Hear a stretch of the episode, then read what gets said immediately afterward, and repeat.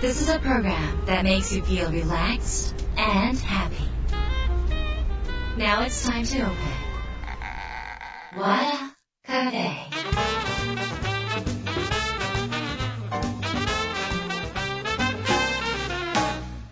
カフェのオーナー和田博美です。やる気満々の人もちょっと明日が憂鬱な人も明日笑っていけるよ。う今夜もワクワクお届けします。改めましてこんばんは和田博美です。今週はゲストをお迎えしました。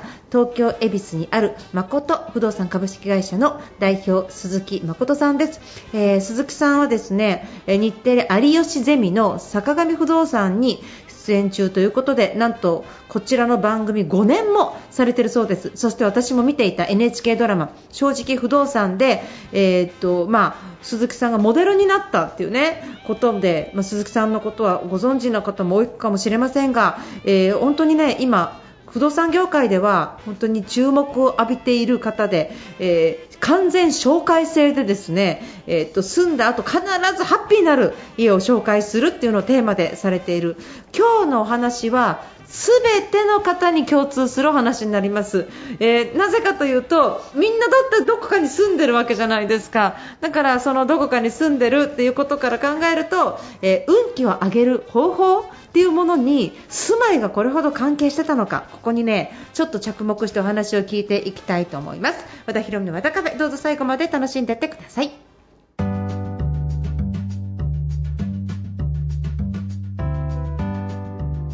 和田博美の和田カフェ今週はゲストをお迎えしました。誠不動産株式会社代表の鈴木誠さんです。よろしくお願いします。よろしくお願いします。番組テレビが坂上不動産？そうです。ね、有吉ゼミという番組で、ええ。まあ、日本テレビで放送されてるんですけども、はい。そこの枠でええ。別荘を探すコーナーのええ。坂上不動産っていうコーナーで案内役で出てる形ですね。そうなんですか、はい。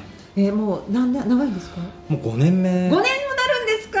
すご気がいですついたら5年ね経ってました。いやーでもよくそれだけいい物件を探されてきますよね。もう多分何やっても許されるポジションなんで、ええ。使い勝手がいいんだと思います。そうなんですか。そうですね、テレビ側こういう物件見つけてきてみたいな感じですか？そうですね、さっきもちょうど LINE で、ええ。明日までに物件を送ってくれっていう。明日まで？はい。でも探すっていう。探す。探しますどうやって探すんですか？でも大体ネットとありますあります。とは地元の不動産屋さんが今もう静岡とか千葉も,、はい。もう5年もやってると皆さん仲いいので、はい。こんな物件ありますかっていうのを伝えてええ。送ってもらってっていう感じですね、じゃあもう本当にその不動産ネットワークが個人のなのに。なんかそうですね、ええ。あのかなり力強い感じで頑張らせていただいて、ええ大大手、はい不動産ポータルサイトさんとか山穂のようにありますけれども、そこには出てこないようなちょっと、はい。えー網目をくぐったような不動産を見つけられるっていうことですよね。そうですね。だってネットに上がっちゃったらもう人気だからすぐに借り手が見つかっちゃうけど、そのネットに上がる前の情報とかも、ね、もらってきますね。おお持ちなんですよね。そうですね。はい。なんと素晴らしい。もうそこがやっぱ物件ですとスピードと情報量がやっぱ命なので、はい。まあそこを日々多く取れるように、ね、もう本当にどうしてもちょっと早く知り合いにならなかったんだろうって思いつつも、あの、ね今の家気気に入ってるんで、はい。まあ、ということでですね、はい。今日はちょっとあの本のご紹介もはい。兼ねながら、えっ、とちょっと鈴木さんのお人柄に触れて、えーで皆さんやっぱり、えー、と衣食住のね、まあ、住という部分はあの切っても切り離せない部分がありますから、えー、と間違っ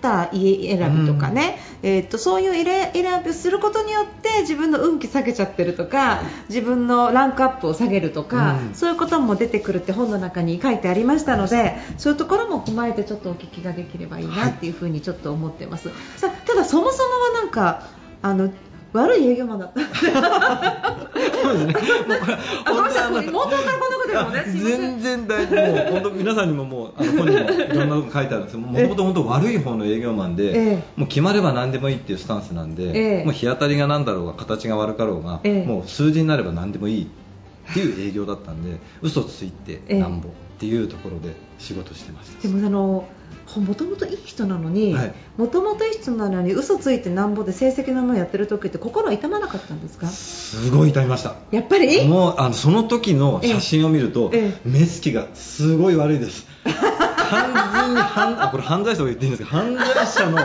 目だってこの前たまたま写真見た時に、え。うわひどい目してるなって感じました。やっぱりやっぱり人間って、はい。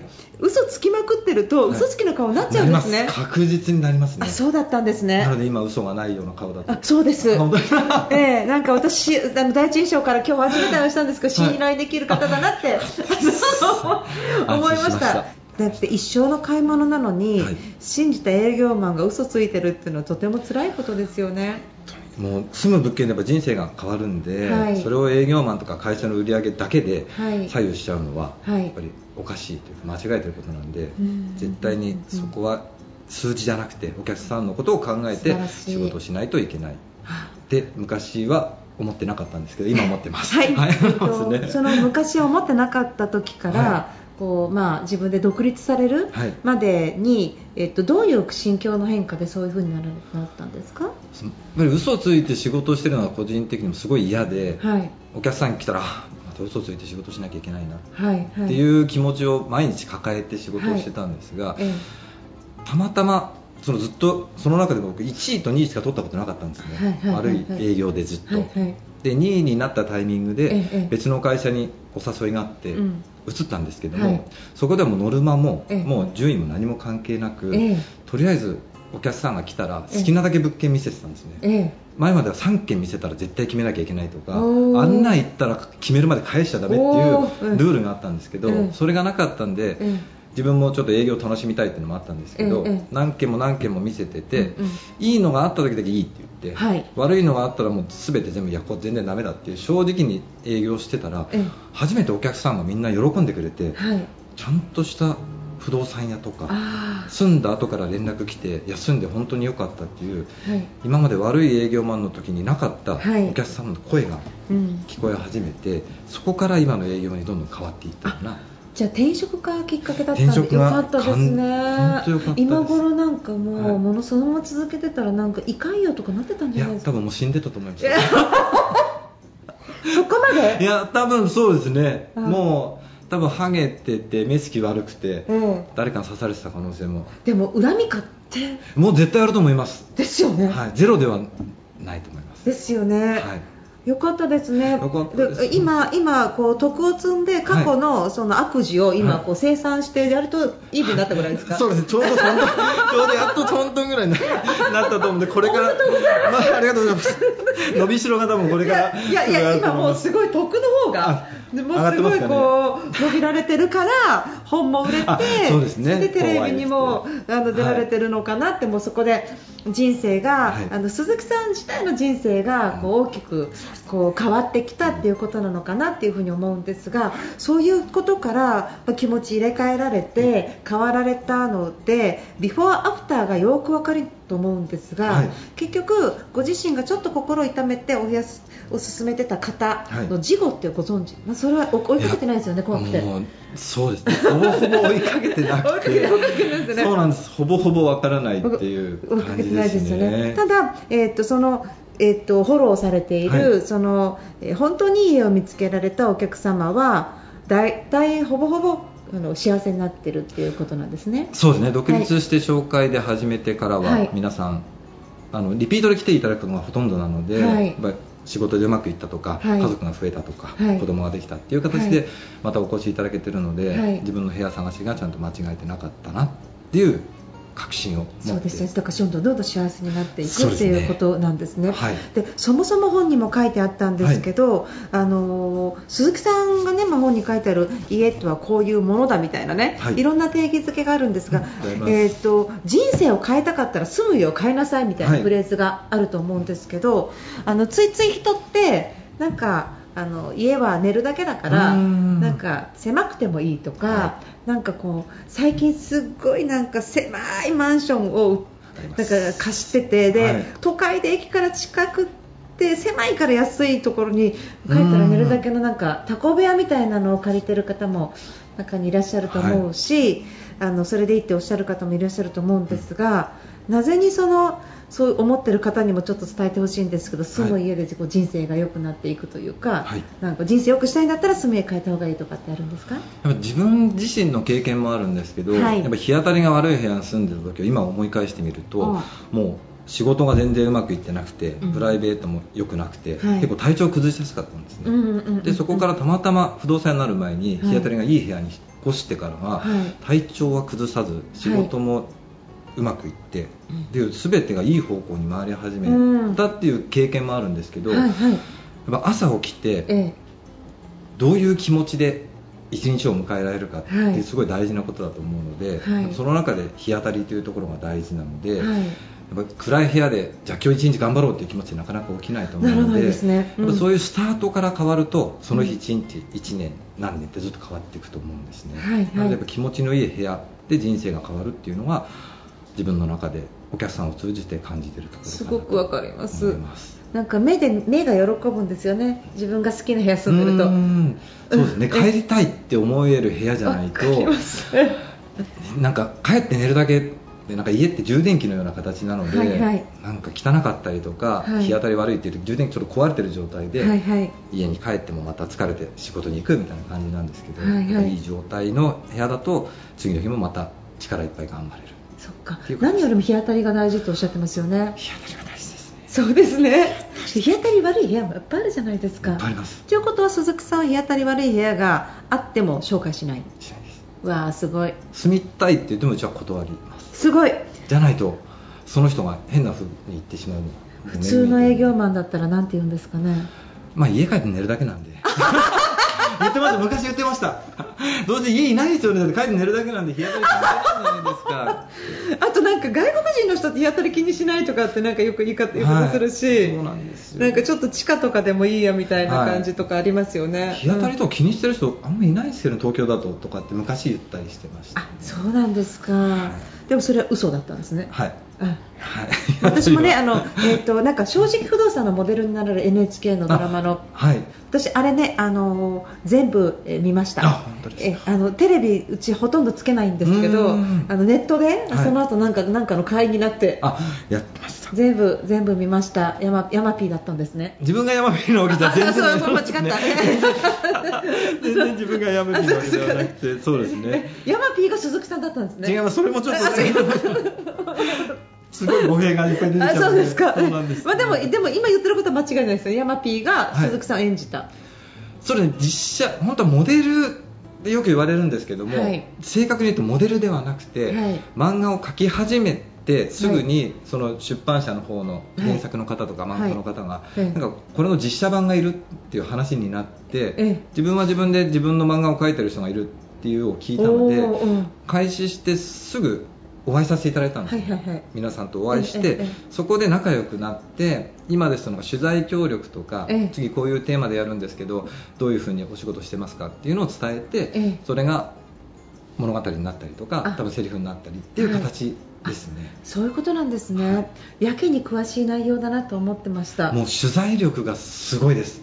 ですね。すっごいかなり細かく取材をして、ええ。もう漫画にしてるので、ええ。他の普通の不動産屋よりもすごいやっぱりもう知識と情報は。いやすごい面白かったなと思って。すでそれ面白かったなってあのたまたま私が、えー、とちょうど不安不安の本本不安を育てて売れるっていう本をちょうど書いてた時に、はい。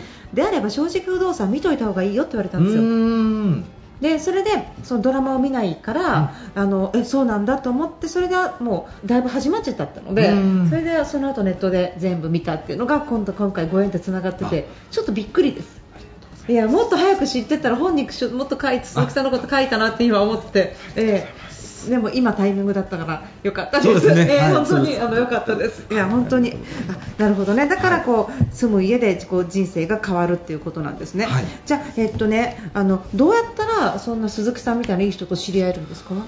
いや知り合えないと思いますなかなか。いない。はい。あはいってずっとはいって言っちゃうとあれですけど。ねすいませんいない。いないなまあねまあ、会社は営利目的なんで、はい。売上重視にはなってしまうので。すよでねそうですね。なかなかいなくはないんですけど自分が知ってる中でも一桁いるかいないかぐらい正直だって、えっと不動産会社さん仲介さんっていうのはオーナーがいて、はい。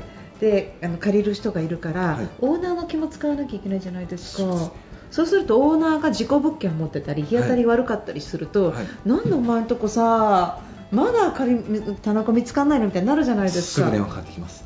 どうするんですか？それも扱わないですよねうちはもう全くく扱わない一切扱わないようにしてますね。はいもそういうのは。そうですね、うん。だからどうしても売上重視でやっぱノルマもあったりして、はい。成績とかお給料関係してくるんで、うん。ちょっと良くなくてもなんかお客さんが気に入ってたらうん。進めちゃおうとか、はい。まあ押せば決まるかなっていうので、はい。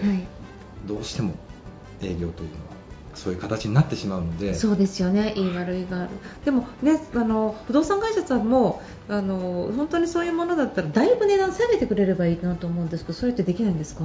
オーナーさんも毎月ローンを払ったりするとそっか、下げれない。そっか、そんなこと言われても、そうですね、オーナーさん都合なんですけど、ね。もう下げちゃうと毎月ローン自分で手出しになってしまうんで、ここまでしか下げれないっていうのが基本的に。じゃあ、オーナーに売った、はい。デベロッパーがどうかみたいな話になるんですかね？そうですね、もうだけどもかなり上の方からのそうですね、どんどんですよね。そこから売って、価格がこのぐらい、日当たり悪くても借りて見つかりますよって言われて買って、はい、でみ言われたから仲介業者に頼んでみたいなそのでも悪循環ちょっとあるかもしれないですね。確実にありますね。ねこんなこと言ってたら不動産会社さんからほぼ仕事来なくなると思うんですけど。はい、僕も後で怒られるかもしれない。大丈夫。です、全然大丈夫です。私もでも全然いいです、はい。なんかここに書いてあるより、はい。こう毎朝起きて気持ちよく起きることで運気が上がるんであれば逆に言うと不動産会社さんもそういう家を作るべきだしそうですね、そこはでどうしてもその日陰になってしまうところは半額ぐらいじゃないとそれぐらいのそ,、れぐらいの差じゃないですか本当のこと言うと。僕、日当たり悪い物件はただでも住まない方がいいと思ってるんで。うわただですって。あ いや本当にそこで体調を崩したりとか、ね。うん。仕事がうまくいかないとか、うん。なんか彼氏彼女と別れたりっていうと人生でマイナスしかないんで、うん。だったらもうただでもお金もらっても僕は住みたくないんでじゃあ月20万あげますって言っても僕は日当たり悪い物件は絶対住まないです。うわー。ということはまあ完全北向きで北に窓しかなかったらとかはもうアウトですか？北でもうん。目の前に建物がなくて、うん。眺望が良くて、まだ入ってくればいいんだ、はい。うんうん。直射日光が入ってこなくても、うん。その起きた時にすごい目線が綺麗だったりとかっていうのは大丈 OK ね。じゃあ日当たり鈴木さんが言う日当たりが悪いっていうのは建物ぎみたいな感じ？夫目の前壁とかうん。建物があってもう朝起きても朝か夜か分からないとか雨降ってるかどうか分からないとかえ？っていうのがもう全然それで日光が入ってこない、まあ、目線が抜けてないとダメっていうそんな家あるんですね。全然あります。お全然たくさんあります、うん。大体行った瞬間にもうその木みたいなのがあるんで、うん。わっていうのはもう入入れないです怖くて、やっぱり、はい、そういう中入った瞬間わかるんですか？どういうところでこうセンサーが働くんですか？木みたいなもう部屋の木みたいなのが必ずあるんでそこで結構判断してますね。やっぱりなんかこう私も木大好きなんですけどうん。今日ちょうどメルマガで木の話をあ書い本て本当になんかその気配とか木の話を本当にタイミングよくあの書いてたんですけどあの目に見えなくて形に見えないものだけど確実にあるものですもんね。あります。なんか元気とか人気とかそう。まあ、勇気とかもいろんな気があるん木ですけどがあるからそうですね。そこを大事に浮気とかもね。はい。あぶ危ない。ごあちょっといやごめんなさい。何もしてるわけじゃないですさいごめんなさい。そうですね。でもやっぱ気は気は大事なんで、ええそうですね、ええそこが悪い部屋は絶対にどんな条件が良くても、はい。おすすめもできないですし住まない方がいいですね、そうですね。やっぱりああ入っていい感じみたいなあの感じ感覚みたいなものがやっぱりすごく必要なんだなって思いますね。そうですね、はい。いい部屋に引っ越しをするしようとすると、はい。ちょっと家賃が高くなっちゃったりとかうん。なんかこうあるじゃないですか、はい。そういうのもちょっと鈴木さん的にはステップアップしろみたいなことが書いてあったんですがあれはどういう感じなんですか？無理やりちょっと家賃を抑えて、うん。気持ちよくない部屋に住むんだったら、うん。ちょっと払ってでもやっぱ気持ちいい部屋に住んだ方が、うん。その後の何年間を見通し見通した時に、まあ、うん。先行投資じゃないですけど、うん。そこで仕事がうまくいったらお給料も上がってっていう形になるので、うん。ちょっと無理するぐらいだったら上げてもいいと思ってます。やっぱそうですよね、はい。本当に家で変わるんで。いやーそそこまでおっしゃるんですね。そうですね、うん。皆さんうちも会社今12年目なんですけれども、ええ。やっぱ長い方ですともう5回ぐらい引っ越したりとか、はい。サラリーマンの時からも考えるともう6回7回お引っ越しされてる方もいらっしゃるんですけども、はいはい。やっぱちゃんとステップアップをしていい方向に進んでってくれるのと、うんうん。あと芸能関係の方も多いんで、ええやっぱ全然最初家賃が本当1桁だった方がうん。こうどんどんやっぱステップアップしていくっていうのは、うん。まあ、本人の努力がまあ99%ぐらいあるかもしれないんですけど、はい。やっぱ確実に家の力っていうのはあると思うので、はい。今は多分テレビつけると誰かしらうちのお客さんが今出てる状態になってるので、へえなので確実に家の力は星渉さんって。星渉さん知ってます？あのえ会ったことはないんですけど、はい。クラブハウスで喋ったことああそう。あるえ。星さんもうちのお客さんなんですけど。え？そうなんです。で最初今北海道にいらっしゃる今北海道結婚して北海道に移住したんですが、ええ。星さんがその成功して最初に家探したのがそのうちなんですけど、ええ。星さんは家賃ずっと倍になってきました星さんのイメージって会ったことないんですけど、はい。タワマンイメージしかないんですけど、はい。タワマン住んでましたか？住んでました。はい。タワマンごめんなさい。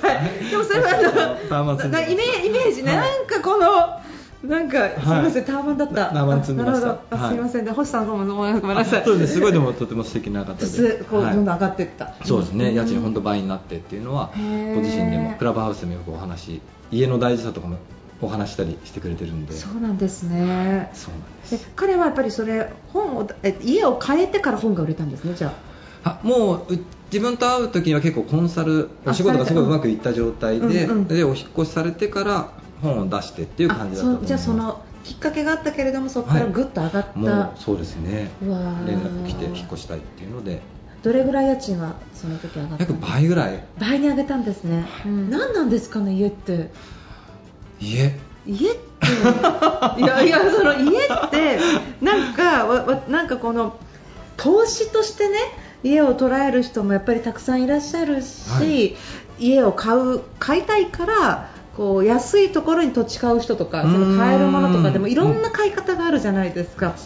だからそれぞれの言い分とかうん。それぞれの意見があると思うんですが、はその家ってその人生の中でどれぐらいの割合を占めるというかそのポイント、はい。重要度ポイントみたいな、重要度ポイントはうん、半分ぐらいだと思い。ます50%、50%ぐらいあってもおかしくないかなと思ってます。例えば健康に影響する家ですよね、で健康っていうのは体の健康もあればメンタルもあるからうん。それ確かに50%ですよね。そうですね、ええ。確実に変わってきます。確実に変わる。いい部屋でうん。仕事が頑張るっていうとまた収入にも変わってきますし。収入が上がる、はい、ああとなんか恋人が呼べる部屋にしようみたいなのがあったから恋もうまくいってそうですね。であと綺麗にするからそうですね。みんなも綺麗になってモテたりとかするようになるのかななります。なるか、はい。うんとでなる。であとはあと他にもっといいことあるんじゃないですか。え？一番いつもこだわってるのがここがいいあここでいいっていうお客さん、たまにいらっしゃるんですね、はい。でも皆さんもこう探してて、うん。あここでいいかなみたいな感じで物事を決めると思うんです、はい。けどここでが僕大っ嫌いでうん。ここがじゃないとはい。僕は住んでほしくないのではいもし一緒に回っててあここでいいですとか言われるとうん。嫌ですって言います、すごい優しい、うん。じゃないとそれ彼氏とかも彼女とかもそうですけど、じゃあこの人でいいやって付き合うのと、うん。この人がいいで付き合うのと全然違うと思うんですよね。本当ですね。うん気持ちの入りよううんも、そこからの楽しみも全然違うと思うので、はい。そこはお部屋探しにおいて絶対妥協してもらいたくない点すごい思います。いやーね鈴木さんみたいな人に会えた人は幸運ですねあもう丸さんのおかげでこうやって本を出す出していただいて。本当に。はい、もう。ありがたいなと思います。ありありがたいです。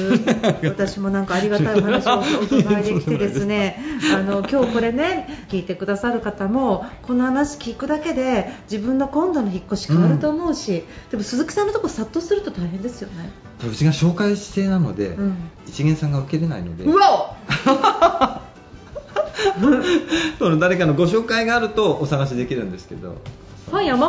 はい、うん。本読んで自力で自分で頑張って、はい。そして目利きを使ってこの不動産の人は優しいかどうか、はい。必ずいます。そうですね。嘘ついてないかどうか。で少々は営業だから嘘つくので、はい。そういうところは自分でここはいいですってはっきりはい。煽られても、まあ、あといやここ申し込み入ってるんですよね3件とか言われても大体嘘はい。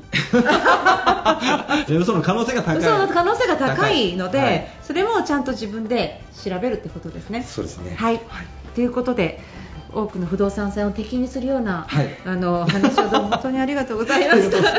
はい、ということであの今日はですね奇跡の不動産屋さんが教える。幸運が舞い込む部屋探しの秘密の著者であり、えー、っと現在はえー、誠不動産株式会社代表の鈴木誠さん、えー、今、えーと、有吉。ゼミ。有吉ゼミでも活躍中の鈴木さんに来ていただきました、はい、本日はどうも面白い話ありがとうございました。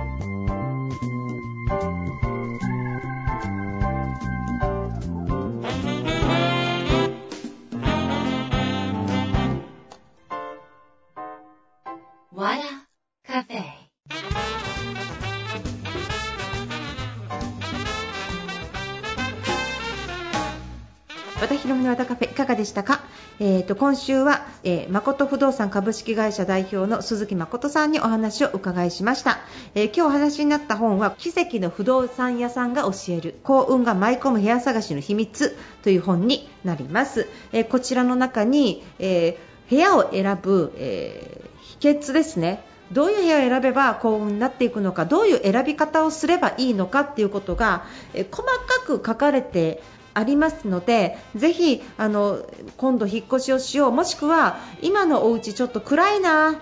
なんかいるだけでちょっと気分下がっちゃうなっていうような方もしいらっしゃったら本当に一刻も早く引っ越した方がいいと思います、えー、この本からヒントを得て本当によえー、ぜひ引っ越しをお勧めしますのでよろしくお願いします。えー、ということで、え、っと鈴木さん、有吉ゼミ皆さん見見ましょうよ、え、あ鈴木さんってどんな人と思ったらちょっと日テレ有吉ゼミ見ましょうね有吉ゼミって月曜日だそうですのでぜひご覧になってください。